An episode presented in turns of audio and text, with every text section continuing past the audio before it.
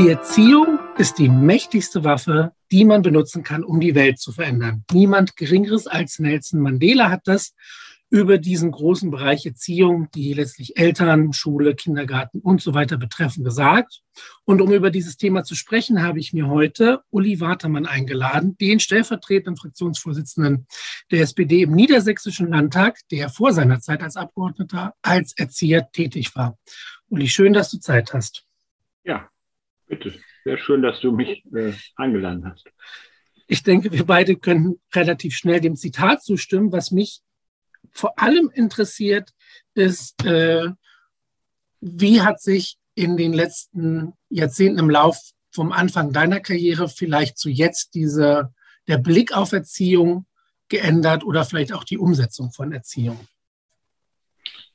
Ja, als ich 1974 meine Ausbildung gemacht habe und dann in den 80er Jahren begonnen habe, meine berufliche Laufbahn quasi ähm, dann zu starten, da haben wir noch eine Welt gehabt, die durchaus diese digitale Formation nicht kannte, sondern da ging es sehr stark darum, äh, was man ähm, zu sich nehmen konnte, aufnehmen konnte, was in Funk und Fernsehen, in Zeitungen und in Schriften zu lesen war. Das heißt also, die ähm, Wahrnehmbarkeit von Welt und Öffentlichkeit hat ganz anders stattgefunden, als sie jetzt stattfindet. In meiner beruflichen Zeit ist dann hat sich das immer weiter rasant entwickelt, auch was Datenträger angeht und Informationen angeht.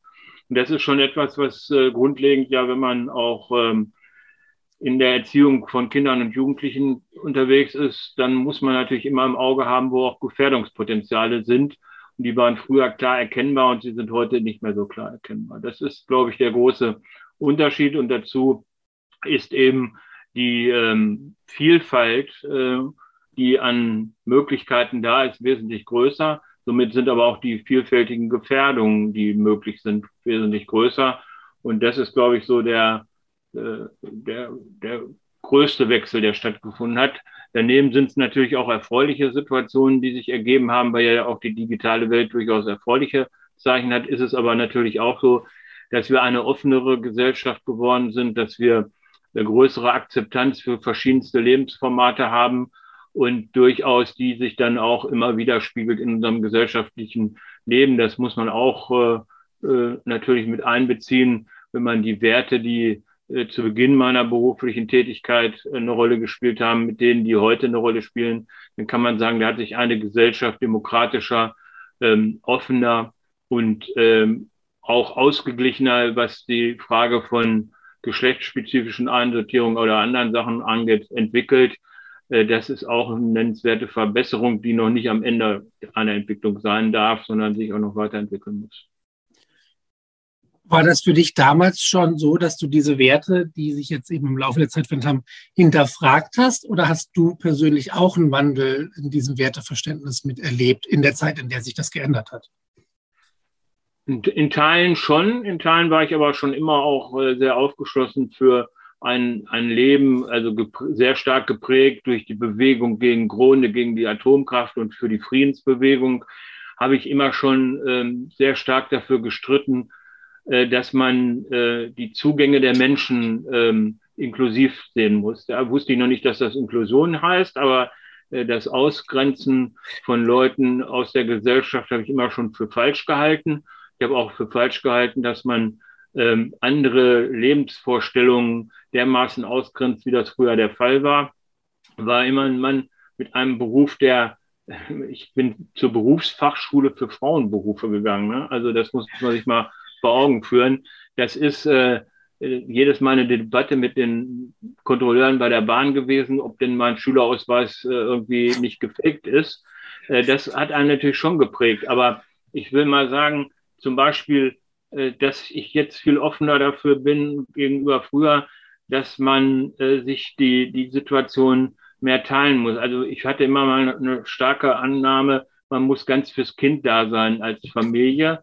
Äh, da glaube ich inzwischen ist, bin ich aufgestellter, dass das auf breiteren Beinen stehen muss. Man muss den Kindern zugewandt sein, aber die, ähm, die, die Sachen, wie man da macht und dass man das mehr unterstützt, da, das sehe ich heute relativ anders, auch viele Kleinigkeiten sicherlich, die sich entwickelt haben. Aber äh, mit der Gründung meiner Einrichtung habe ich ja eigentlich damals auch schon äh, einen Weg aufgezeigt, weil ich es nicht ertragen konnte, dass ähm, ich habe mein Anerkennungsjahr gemacht in einem in einer AWO-Einrichtung, einem Internat für Körperbehinderte. Und die mussten dann um halb zehn im Bette sein, egal wie alt sie waren. Die waren so 16, 17 bis 18, weil dann eben der Dienst zu Ende ging. Und das habe ich immer nicht verstanden, warum das so sein muss. Und habe dann immer freiwillig länger gemacht. Und das wurde dann aber auch nicht gern gesehen.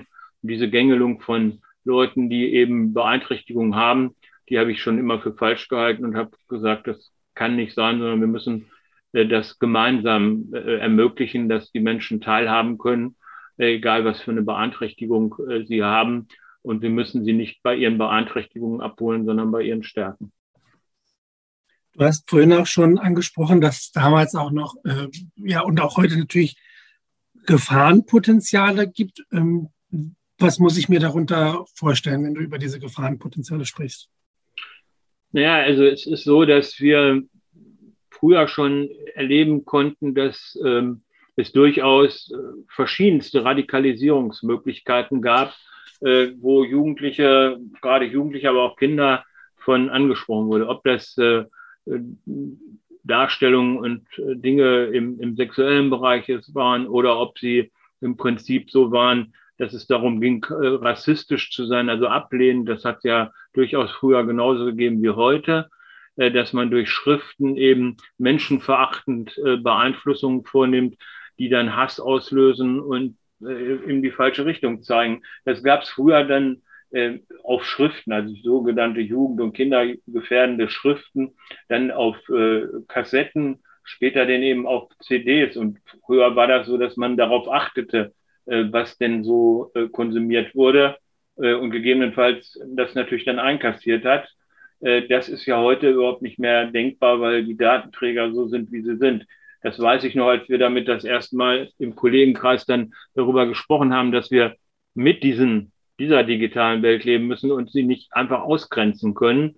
Das war für viele unerträglich, weil äh, damit einfach ein Steuerungsinstrument weg war, was man hatte. Und diese digitale Beeinflussung, äh, die ist natürlich eine gewaltige, weil sie eine Welt darstellt ohne jede kritische Situation und ohne äh, soziale Leitplanken. Und ähm, ich war ja Mitglied im Untersuchungsausschuss von Sophia S. Ähm, da bin ich schon etwas erschrocken gewesen, in welcher affenartigen Geschwindigkeit äh, Kinder und Jugendliche heute radikalisiert werden. Das äh, waren früher Prozesse, die konnte man, die waren langfristiger, die begleiteten, die, die befanden sich in Jugendbanden wieder. Ich habe sehr viel mit Jugendlichen gearbeitet, die durchaus auch ähm, drohten nach rechts abzukippen. Und ähm, das waren aber langfristige Prozesse, die man beobachten konnte und die man, die man äh, dann viel schneller entgegenwirken konnte. Wenn da heute eine Radikalisierung stattfindet, dann dauert das ein paar Wochen manchmal nur und dann ist es passiert. Und das ist etwas, was ich, ähm, wo ich sage, ja, sind wir auch viel zu lange äh, blind gewesen, dass wir diese digitale Welt nur begriffen haben als ein Stück äh, mehr Freiheit, was es sicherlich ist, aber die dunklen Seiten, die Schattenseiten dieser digitalen Welten, die haben wir eigentlich im Prinzip äh, eine lange Zeit auch ausgeblendet, weil wir die guten und die Digitalisierung und die höhere Kommunikation nur die positiven Seiten gesehen haben. Ich glaube, dass das noch etwas ist, was auch noch lange nicht zu Ende entwickelt ist, auch wie man mit solchen Welten umgeht. Gerade in der jetzigen Zeit unter Corona und unter allem, was wir dort erleben, sehe ich da ganz große Gefahrenpotenziale, aber auch Chancen, wenn wir uns dem öffnen und in unseren Ausbildungen Leute fit machen, dass Kinder und auch Lehrer und Erzieherinnen, Erzieher ähm, fit gemacht werden müssen, zu verstehen, was in diesen Netzwerken stattfindet. Kannst du ganz kurz umreißen, worum es bei dem Fall von Sophia es ging? Ich glaube, das nicht allen Sophia S. war äh, das junge Mädchen, was ausgereist ist in den, äh, über die Türkei ähm, äh, nach Syrien und hat dort auch an äh, Kämpfen vermutlich teilgenommen. Und Sophia S. ist dann wieder zurückgekommen und hat auf dem Bahnhof in Hannover äh, mit dem Messer einen Polizeibeamten, Bundespolizeibeamten angegriffen. Und um diese äh, Ausreise und Wiedereinreise und die Radikalisierung hat man damals sehr gestritten, wie so etwas möglich sein kann, äh, dass das stattgefunden hat. Und das ist äh, an der Geschichte von Sophia S. ist sehr klar zu sehen, weil da waren auch noch andere Jugendliche, die man beleuchtet hat, äh, wie äh, gravierend in dem Fall der islamische Staat versucht hat, also die Islamisten äh, eben Menschen zu motivieren, Gewalt gegen andere auszuüben. Wie bedenklich einfach auch diese Distanz ist, die da erreicht werden kann, ne? dass quasi diese Gefahr nicht mehr weit weg von uns ist, sondern mitten zwischen uns eigentlich zuschlagen kann über eben letztlich soziale Netzwerke und so weiter. Und ich glaube auch, da bin ich ganz bei dir, dass es schwieriger, also dass, dass die Risiken durchaus vernachlässigt werden. Wir hatten jetzt im, zum, zur Kommunalwahl ja auch am Programm gearbeitet. Da ist ganz viel auch eine Forderung nach mehr äh, digitaler ja, Ausbildung für Lehrer, also dass die sich da besser auseinandersetzen können und eben auch Erzieher, um sich diesen Herausforderungen zu stellen. Und ich denke, das ist der richtige Weg, eben quasi bei Erziehern und Lehrern als Beispiel anzusetzen, um das den Kindern frühzeitig beizubringen. Genau. Und da, da, da gehört übrigens auch zu, dass man sich durchaus in, in solche Einrichtungen äh, Leute holen muss mit IT-Erfahrung, weil man wird nicht, äh, neben dem, was man sonst alles gelernt hat, wird man das nicht komplett gut können. Man muss wissen, was da stattfindet. Man muss Leute haben, auf die man zurückgreifen kann. Ich bin ja eben Freund, dass Erziehung nicht nur von einer Berufsgruppe gemacht wird, sondern dass wir verschiedenste Qualifikationen gebrauchen können, um gut zu erziehen und unterschiedliche Fähigkeiten auch brauchen. Ähm, und äh, wir haben das in unserer Einrichtung gemacht ähm, und haben dort auch ein äh, Medienkonzept, ein IT-Konzept gemacht, was eben nicht nur technische Fragen beantwortet, sondern auch die Auswirkungen. Was findet eigentlich wo statt oder wo kann ich auch dran sehen äh, und erkennen, äh, was äh, praktisch im Prinzip dort äh, konsumiert wird und es nicht nur einfach zu verbieten, sondern eben auch zu lernen, mit den Kindern, den Jugendlichen zu lernen, äh, wie man Dinge, die man dort ähm, bekommt, eben auch hinterfragt. Und das, was man ja heute jedem eigentlich sagen muss, ist, alles, was du an Informationen bekommst, egal auf welcher Ebene, das musst du hinterfragen. Du musst überprüfen, ob das wirklich der Wirklichkeit entspricht, weil auch das gesehene Bild, das gesehene kleine Filmchen unter Umständen nur die Hälfte sein kann von dem, was wirklich geschehen ist. Und das ist eben auch zu lernen, rationalisiert mit Wissen umzugehen, also zu überprüfen, ob es wirklich so sein kann, es nicht einfach nur so hinzunehmen und sagen, das war so, sondern sich damit auseinanderzusetzen äh, und es auch zu hinterfragen. Das ist ja äh, ein bisschen unmodern geworden, das zu hinterfragen, sondern man läuft ja sehr schnell in den eigenen Denkblasen äh, immer hinter einer Ideologie hinterher oder einer Meinung hinterher und äh, überprüft sie nicht mehr. Und diese Mechanismen des Überprüfens und auch des Unterscheidens zwischen wichtig und unwichtig und auch zu sortieren, die Informationsquellen, die man hat, nicht alle gleichzeitig auf einen wirken zu lassen, sondern sehr differenziert. Das ist eigentlich das, was ich glaube, was man äh, beibringen muss und dass man ähm, das genauso erlernen muss wie das Fahrradfahren.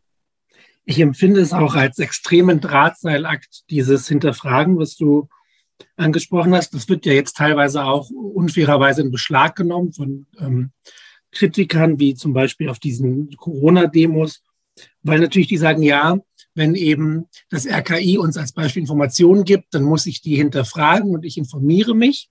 Gleichzeitig muss ja aber auch ein Verständnis vermittelt werden, dass ich sage, also bestimmte Dinge in bestimmte Institutionen brauche ich Vertrauen, in bestimmte Quellen brauche ich ein Vertrauen, weil ich ja nicht ewig alles hinterfragen kann. Und ich glaube, das ist wirklich schwierig, dieses Misstrauen und, und letztlich auch ein bisschen vielleicht Neugierde auf, auf das Erlernen beizubringen und gleichzeitig zu sagen, irgendwo muss auch ein, ein Vertrauen da sein.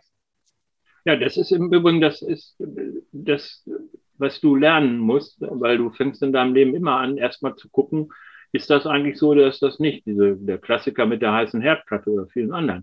äh, dazu, dazu zählt allerdings am Ende auch, dass ich Realitäten, die ich auch sehen kann, also die ich nicht irgendwie wegnegieren kann, ähm, dass ich die nicht dadurch wegnegiere, dass ich sage, da hat aber ein Wissenschaftler gesagt, es könnte auch so sein, wenn ich im Krankenhaus von meiner Haustür sehe, und zwar genau sehe, dass Menschen sterben und ich das genau nachvollziehen kann, dass da Menschen erkranken und dass die Krankheitsrate eine gewisse Höhe hat. Das gibt Realitäten, also das, das Wegnegieren von Realität ist nicht das Hinterfragen von Informationen. Ne? Das ist das und das ist das, was diese Gegner machen.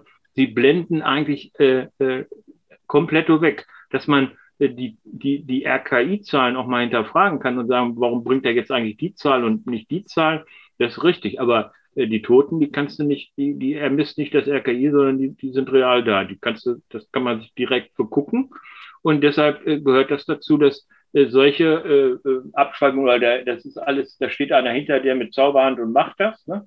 Also solche Sachen, da muss man dann auch mal sagen, das erschreckt mich in Teilen, wie Leute, von denen ich gedacht habe, dass sie eigentlich alle Sinne beieinander haben, äh, dann auf einmal Dinge ignorieren, die man nicht ignorieren kann. Ne? Also wenn ich, wenn ich einem Kind sage, da kommt ein Auto und das Auto kommt da, dann ist das Realität. Da kann ich keinen Wissenschaftler holen und sagen, das Auto könnte eventuell auch nicht kommen. Ne? Das wird nicht funktionieren. Das stimmt, das finde ich sehr, sehr passend. Wegnegieren von Realitäten ist nicht das Hinterfragen. Äh, wir haben jetzt ein bisschen über diesen Wandel gesprochen, von ähm, Anfang deiner Berufszeit zu jetzt. Wie würdest du die jetzige Situation von Kindern und Jugendlichen beschreiben? Siehst du da also vielleicht hm, Stärken der aktuellen Situation hervorheben, aber auch Punkte, die du kritisch siehst, wo du ansetzen würdest, Weiterentwicklung voranzutreiben in unserem System? Also da gibt es eine Menge Potenzial, was Kindern und Jugendlichen in normalen Zeiten, ich will mal Corona-Moment ausblenden, weil das nochmal besonders betrachtet werden muss, wo sie eine Menge Chancen haben, durch diese, ähm, durch die weltweite Betrachtungsweise äh, viel mehr zu sehen, zu, auch viel mehr zu erleben, als das vielleicht früher der Fall war. Und auch Erfahrungen sammeln zu können. Also zum Beispiel für Jugendliche, die dann, wenn nicht gerade Corona ist, aber durch Auslandsaufenthalte andere Kulturen lernen können, andere Lebenseinstellungen gewinnen können und ähm, ganz andere Sachen im, zu erleben. Da gibt es, glaube ich, eine ganze Menge, äh, was, was mehr ist. Was allerdings die Kehrseite ist, auch jetzt unter Corona, das ist, dass natürlich auch ähm, es eine Situation ist, dass äh, durch die Art, also was ist, was die Strafe für Kinder und Jugendliche gerade in Corona-Zeiten, das ist, dass die Möglichkeiten der sozialen Lernfelder weggebrochen sind, dass man das Zusammenkommen, das Lernen miteinander sozial umzugehen, das zu experimentieren, wie das eigentlich funktioniert, in Teilen zum Erliegen gekommen ist. Ähm, das ist übrigens nicht nur ein Problem für Kinder und Jugendliche. Ich behaupte auch, dass das bei Erwachsenen ganz stark zu spüren ist äh, weil sich sonst manches gar nicht erklären ließ, was jetzt so, so stattfinden kann, dass auch Erwachsene das ständige äh, miteinander umgehen brauchen, damit sie diese, diese Fertigkeiten behalten und dass sie nicht verloren gehen. Das ist eine, eine Situation äh, und diese, diese, diese wirklich diese irre äh, Flutung mit Informationen und, und, und Wissen. Und da, da sehe ich eine ganz große Gefahr drin, weil du dann einfach ähm, nicht mehr sortieren kannst, was eigentlich gut ist für dich und was nicht gut ist für dich. Und das sind so die, die Dinge, die, die, die ich, ähm, wo ich ein bisschen Sorge drum habe, diese, diese schnelle Radikalisierungsmöglichkeit, weil man eben nur eine Seite noch wahrnimmt äh, und keine andere hat. Also ich will das Beispiel mal sagen. Ich komme aus einem Dorf, äh, wo ich mal zehn Jahre Ortsvorsteher vor 30 Jahren war. Ähm, und da ging ich dann zu den Schützenvereinen oder zur Feuerwehr und dann war, wenn dann so ein gemütlicher Abend war, dann war, war bei irgendeinem Alkoholpegel dann auch die rassistischen und die frauenfeindlichen Witze so, das, was man dann so an, anzuhören hat. Ich habe mir das dann verbeten, habe gesagt, solange ich hier bin, will ich das nicht hören, sonst werde ich euch sofort verlassen. Das hat soweit gewirkt. Das hat nicht gewirkt, wenn ich weg war, haben sie es doch wieder gemacht. Aber sie haben gewusst, dass es das ein schlechtes Gefühl machen dass es, dass es nicht einfach so hingenommen wird. Und das ist so die, der, die Aufbau einer Grenze, wo man sagt, also hier, bis hierhin und nicht weiter. Und wenn du darüber gehst, dann hat das auch irgendwie Konsequenzen, soziale Konsequenzen. Und das ist weg in dieser Art der Kommunikation. Da gibt es keine soziale Kontrolle mehr. Und das ist das, was fehlt. Und das führt dazu, dass eben durchaus es viel schneller so ist, dass die verbale Radikalisierung die tatsächliche Radikalisierung, also die Ausübung durch Taten, nach sich zieht. Das ist etwas, wo ich mir ganz große Sorgen mache und im Moment machen mir ganz große Sorgen, weil wir vermehrt auf Fälle von Kindern stoßen, die in dieser Zeit des äh, ja, des äh, Lockdowns und vielen anderen eingesperrt wurden und wo im Prinzip äh, der Schutz äh, durch Schule und Kindergarten, weil man ja dann Dinge sehen konnte, wenn sie nicht richtig laufen, eben verloren gegangen sind. Also dieses, ähm, dieses Ermöglichen von äh, Gewalttätern in, in jeder Form, ob das sexuell ist oder auch psychisch ist, gegenüber ihren Familienmitgliedern, in der Regel Männer gegen Frauen und Kinder. Äh, das ist schon etwas, was ich beobachte, was radikal zugenommen hat, weil dafür die Möglichkeiten größer waren, weil die soziale Kontrolle fehlte. Und das äh, ist eben was, wo ich auch sage, da müssen wir aufpassen, dass wir dort nicht, also auch so, so völkische Lebensstile, äh, die da auf einmal Blüten tragen in freien Schulen und, und, und. Da müssen wir gewaltig aufpassen, dass unsere Demokratie an der Ecke nicht wegbricht. Du hattest vorhin ja schon angesprochen, dass es dir auch wichtig ist, dass verschiedene Berufsgruppen eben insgesamt an der letztlich nicht nur Erziehung, sondern Bildung quasi von Jugendlichen beteiligt sind. Ist das quasi eine Möglichkeit, darauf zu reagieren? Wir können ja jetzt nicht zurück und letztlich die Situation irgendwie angemessener handhaben, sondern wir haben jetzt erstmal diese Millionen von Kindern, die dieser Sondersituation ausgesetzt waren. Wie gehen wir damit um? Ja, wir müssen, also ganz klar, wir müssen das, was schon angefangen worden ist in Niedersachsen, das muss aber konsequent fortgesetzt werden. Das darf nicht nur eine Kurzzeitsituation sein. Wir müssen ähm, jetzt, wo die Möglichkeit besteht, wenn mehr geimpft sind, mehr Möglichkeiten bestehen, trotz hoher Infektionen ähm, und milderen Verläufen, ja Gott sei Dank, dann müssen wir neben den regulären Schulen und Kindergarten eben auch über Vereine, über was für Organisationsformate auch immer, soziale Lernfelder eröffnen, äh, um nachzuholen, um äh, wieder aufzutanken. Und dafür brauche ich eben verschiedenste Sichtweisen. Das ist das, was an Vereinstrukturen schon da ist, oder was sich noch entwickelt.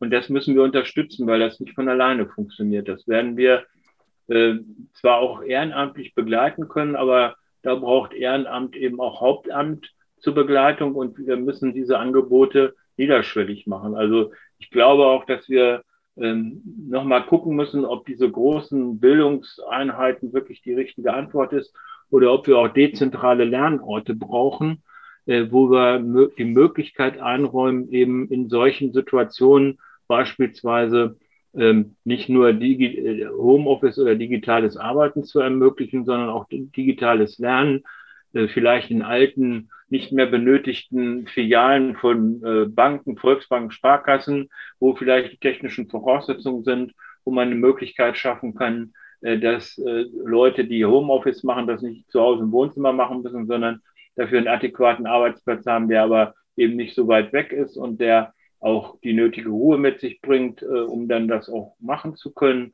Oder auch, äh, wo kleine Lerneinheiten zugeschaltet lernen können, aber mit Begleitung, wenn man eben in der Situation ist, dass es äh, nochmal solche Situationen gibt, wie wir sie jetzt haben oder auch hatten. Und dass man das eben durchaus auch ermöglicht, dass solche Begegnungsformate ähm, etwas ist, was man äh, überall wieder mehr in den Fokus richten muss, dass es also Treffpunkte vor Ort gibt und in kleinteiligeren Möglichkeiten Kommunikation auch zwischen den Generationen, weil ich äh, muss ehrlich sagen, ich habe auch auf die Seite der Älteren geguckt. Wir haben hier bei uns ähm, eine Aktion gemacht, dass wir unsere älteren Parteimitglieder einmal vor einem Jahr und jetzt nochmal besucht haben und, bei, und kleine Präsente überreicht haben und einfach angeboten haben, braucht die Unterstützung oder so. Das war teilweise sehr erschreckend, was ich dort gesehen habe, weil dort aus teilweise sehr gesundheitlich angeschlagene Menschen, die ich vorgetroffen habe, die ich von früher gut kannte, die aber irgendwie aus der Bildfläche verschwunden waren.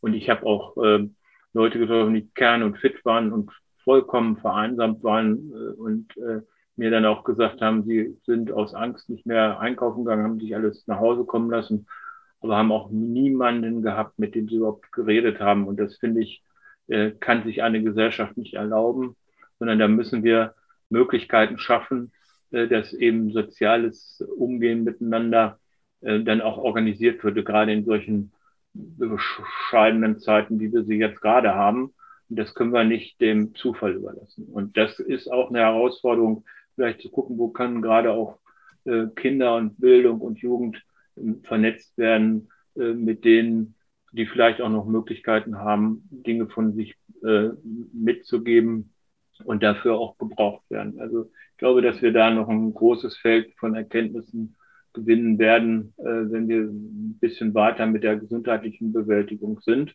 Aber für Kinder und Jugendliche müssen wir ganz viele Formate anbieten, wo man das nachholen kann, was jetzt liegen geblieben ist.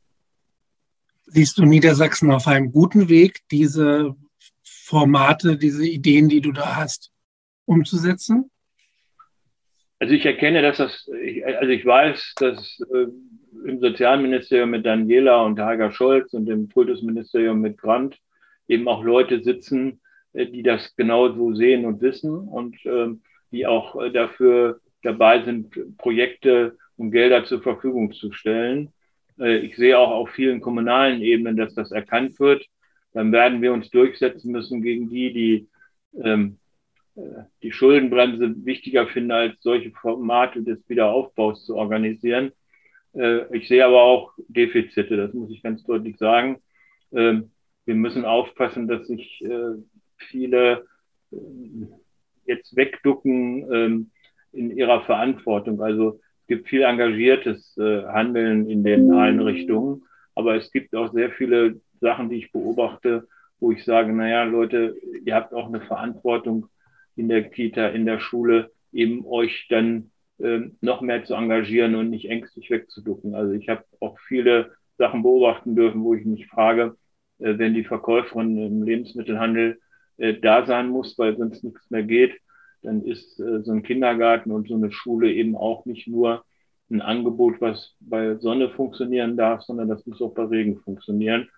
Und da würde ich mir doch auch wünschen, dass äh, viele, die dort arbeiten, sich dieser Verantwortung ähm, sehr bewusst werden. Das äh, ist sehr unterschiedlich. Das gilt im Übrigen auch für andere Bereiche, wo ich jetzt gerade merke, dass Dinge nicht funktionieren, die aber funktionieren müssen.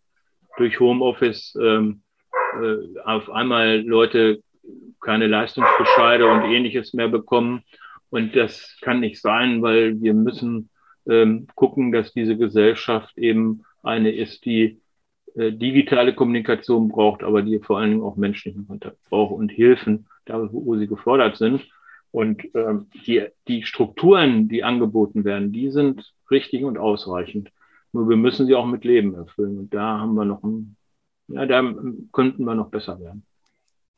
Wir haben jetzt ganz viel über das Thema Erziehung, jugendliche Entwicklung und so weiter gesprochen. Ich würde gerne noch ein anderes äh, aufmachen, was mir persönlich auch sehr wichtig ist. Äh, in den letzten Tagen war es ja so, dass äh, der Tennis in den Vordergrund, Tennis in den Vordergrund gerückt ist durch die äh, ja, schmalvolle Geschichte um Novak Djokovic. Und jetzt sind demnächst die Winterspiele in Peking. Dazu hat Thomas Bach, der IOC-Chef, nochmal bestätigt oder zumindest aus seiner Sicht äh, propagiert, dass Sport und, und Olympia und, und, Politik stark getrennt sein muss. Jetzt bist du ja auch äh, für Innen- und Sport eben zuständig in Niedersachsen. Ich würde gerne deine Position hören zum Thema Sport. Ist das politisch? Muss ich da eine Trennung vornehmen? Wie siehst du das? Äh, witzigerweise ist das ja immer so, dass der Sport sich, wenn er sich in seiner ganzen Breite darstellt, durchaus sich definiert, und das finde ich auch richtig, als ein Bestandteil des gesamten gesellschaftlichen Systems. Nicht eines politischen, aber eines gesellschaftlichen Systems und dort seine Rolle spielt, und zwar auch gesellschaftspolitisch. Das, da liegt Sport immer größten Wert drauf. Witzigerweise endet das dann immer, wenn Sport geschäftlich wird, also wenn es darum geht, äh, wie Geld verdient wird. Und äh, daran merke ich persönlich auch. Ich habe ähm, durch Corona, bin leidenschaftlicher 96-Anhänger, äh, habe dort auch eine Dauerkarte gehabt bis Corona. Das gibt es ja jetzt im Moment auch nicht. Merke aber, wie weit das weggerückt ist, wie, wie fremd mir das geworden ist, wenn so Spiele dann stattfinden, die dann ohne Publikum stattfinden oder äh, wie sehr ich auch nicht verstehen kann, dass man, wenn andere äh, in Lockdown müssen, man glaubt, man kann irgendwie sich davon befreien oder man muss als Profi im Fußball sich nicht impfen lassen und nicht Vorbild sein. Äh, das, das verstehe ich nicht. Da, da habe ich auch kein Verständnis für. bei solchen Spielen wie jetzt China oder Katar, da bin ich immer schon sehr, sehr, sehr kritisch. Aber das, da müssen wir uns auch ein Stück an unsere eigene Nase fassen. Wir haben es in Deutschland jetzt zweimal hingekriegt, äh, mit Abstimmung in der Bevölkerung solche großen Sportprojekte abzulehnen. Und auf der anderen Seite wundern wir uns dann, dass Staaten, die wir in ihrer gesellschaftlichen Struktur für ja, kritisch empfinden, dass die dann die Austräger solcher Veranstaltungsformate sind, weil sie damit ihr Image weltweit aufpolieren können. Da müssen wir dann auch ein Stückchen konsequent sein. Wir werden nicht erreichen, dass alle Staaten dieselben gesellschaftlichen, demokratischen Auffassungen als Grundlage nehmen, wie wir es hier in Europa oder auch in Deutschland haben.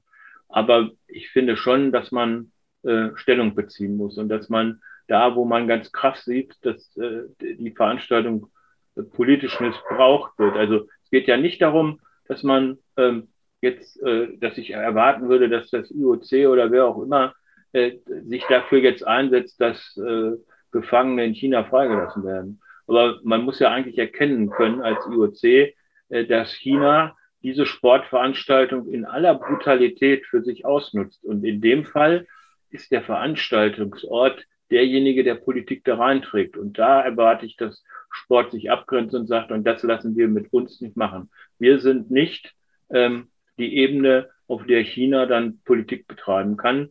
Und wie sehr sie das wollen und machen, zeigt ja ganz deutlich, wie sie jetzt umgehen mit den Corona-Situationen, in denen sie sich bewegen und wie sie größten Wert darauf legen, nicht, dass Bevölkerung teilhaben kann an Sport, sondern dass sie eigentlich nur die Werbeplattform äh, der Weltbühne haben möchten, um sich als sauberes Land zu verkaufen. Und das finde ich, äh, dieses gespaltene Verhältnis der Funktionäre, äh, der Weltfunktionäre auf allen sportlichen Ebenen oder fast allen sportlichen Ebenen, da habe ich so meine Probleme mit. Ich äh, halte auch nichts von äh, solchen Boykottgeschichten, sondern es ist immer eine sehr abgestimmte Sache. Aber wenn das so brutal missbraucht wird und so sehr deutlich wird, wo die Reise hingeht, dann finde ich, dann muss man zumindestens was die, die Stellungnahme angeht, eine stärkere Haltung einnehmen, als es im Moment gemacht wird.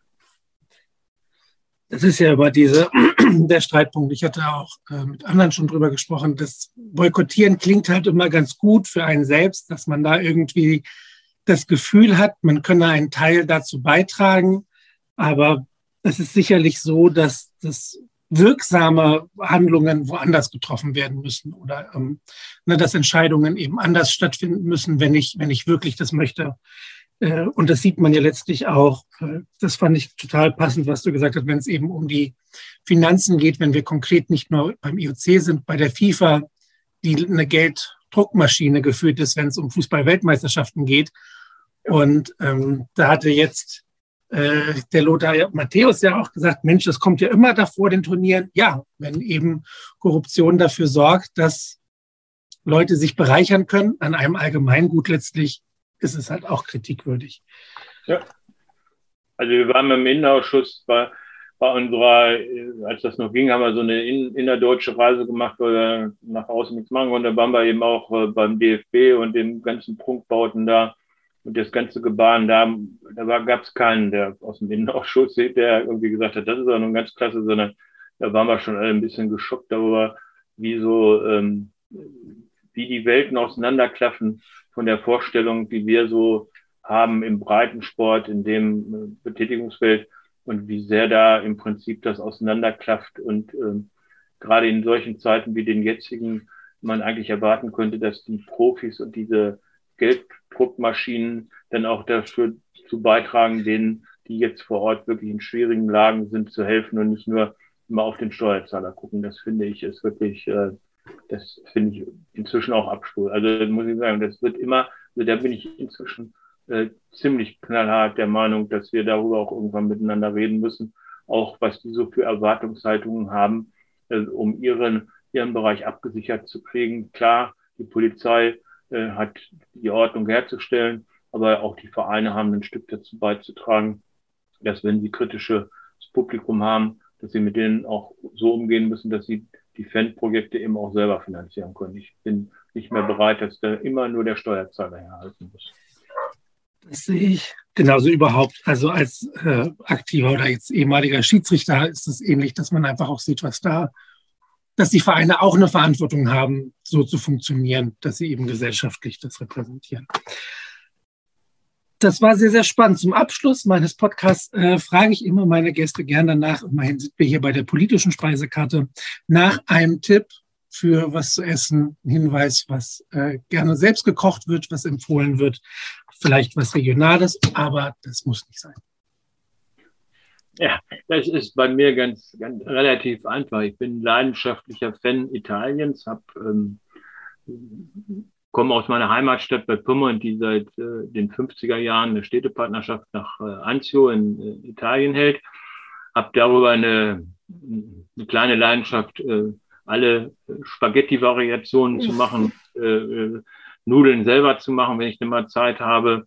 Und die legendären roten Abende, die ich äh, ja durchaus auch mache, oder rot-grüne waren es ja früher mal, da gehörte das immer dazu, dass äh, in gewissen Abständen ähm, äh, Nudeln davor kamen mit einer vegetarischen, schönen, scharfen Tomatensoße und mit einer, mit Shrimps und, und in, in, in, in Sahne. Ähm, das sind so die Punkte, die ich ähm, eigentlich so äh, ganz gerne mache. Natürlich liebe ich auch die regionale Küche, ähm, aber äh, wenn ich selber koche, dann ist es doch eher äh, in die Richtung ähm, äh, äh, Nudeln, äh, Spaghetti mit allen möglichen Variationen. Da probiere ich auch gerne aus. Gerade jetzt in den Corona-Zeiten hat man ja ab und an mehr Zeit, weil man viel macht, aber viel auch in solchen Formaten, wie wir sie jetzt hier gerade machen. Und dadurch äh, kann man dort das eine oder andere dann auch mehr entwickeln. Und dann probieren wir auch schon mal zusammen hier äh, mit meiner Lebenspartnerin aus, mal das eine oder andere Neue zu kreieren. Aber äh, Nudeln und Spaghetti in jeder Form mit jeden schönen Soßen finde ich immer noch äh, das, was ich am liebsten selber mache. Dann bleibt mir abschließend nur zu sagen, danke für deine Zeit, für den durchaus kritischen Blick auf die aktuelle Lage, was Sport und Erziehung angeht. Und äh, ja, schön, dass das geklappt hat. Ja, ich freue mich auch und äh, finde gut, dass äh, solche Formate gemacht werden und dass man auch äh, genau sich mal mit solchen etwas äh, tiefgreifenden Themen auseinandersetzt. Äh, das finde ich, müssen wir mehr tun und äh, vielen Dank dafür, dass du dich da so stark für.